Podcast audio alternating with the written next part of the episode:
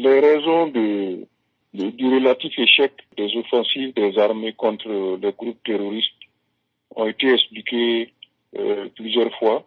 Il s'agit en fait du fait que l'action des armées françaises et, autres internationales euh, ne peut pas donner d'effet tant que les armées des pays concernés ne sont pas elles-mêmes à la hauteur des événements.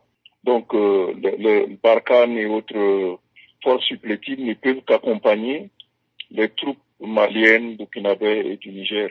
Donc, tant que ces armées ne seront pas à un certain niveau d'efficacité, il sera difficile de régler totalement le problème.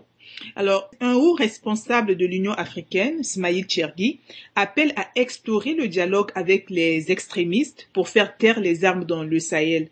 Que pensez-vous de cette stratégie?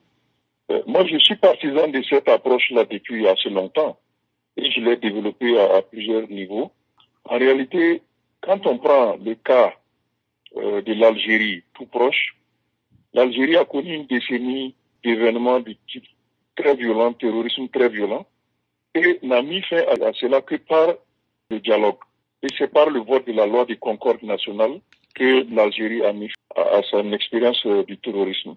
Et quand on voit également que euh, le nouveau pouvoir au Mali a procédé par une négociation pour régler le problème, quand on rapproche également des événements d'autres régions du monde, on se rend compte qu'il sera extrêmement difficile de par euh, la, lutte armée. Et je pense que les responsables du G5 Sahel ont déjà été conscients donc de cette situation euh, quand ils ont parlé d'accompagner la lutte armée et du, développement aussi, et qui va essayer de résoudre la question terroriste. Alors, euh, Monsieur Siaka, est-ce que l'action individuelle des gouvernements des pays du G5 Sahel pourrait constituer une solution, comme on l'a vu récemment avec le Mali, qui a dialogué avec les djihadistes et a fait libérer quatre otages?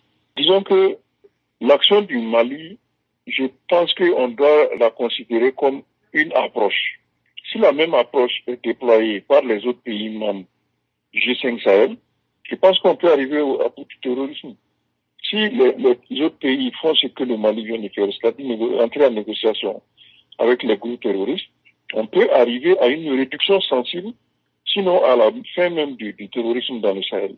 Pour finir, est-ce que vous pensez que l'accord conclu entre les États-Unis et les talibans afghans le 29 février peut aussi inspirer les pays du Sahel pour explorer le dialogue avec les extrémistes et les encourager à déposer les armes?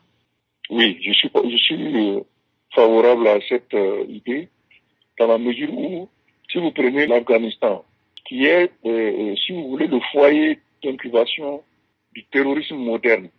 Les Russes ont occupé l'Afghanistan pendant 10 ans, de 79 à 89. Ils n'ont pas réussi. Ils ont été obligés de quitter. Les Américains ont pris le relais à partir de 90. Ils ont été obligés en 2019 donc, de signer un accord et de quitter ces pays-là également. Donc on, le voit très bien. La lutte armée ne vient pas à bout du terrorisme sauf quand on utilise des, armes vraiment massives comme euh, la Russie l'a fait euh, en Syrie.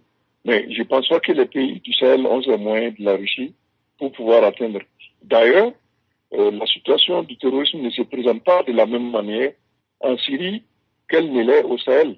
Parce qu'au Sahel, ce sont des petits groupes, des tout petits groupes disséminés sur des territoires extrêmement vastes, alors qu'en Syrie, c'était des armées terroristes regroupées en, vraiment en factions bien visible sur le terrain. Donc je pense que les pays euh, du Sahel devraient explorer tout de suite la voie donc des pourparlers avec les groupes terroristes afin qu'on aboutisse à des solutions à court terme.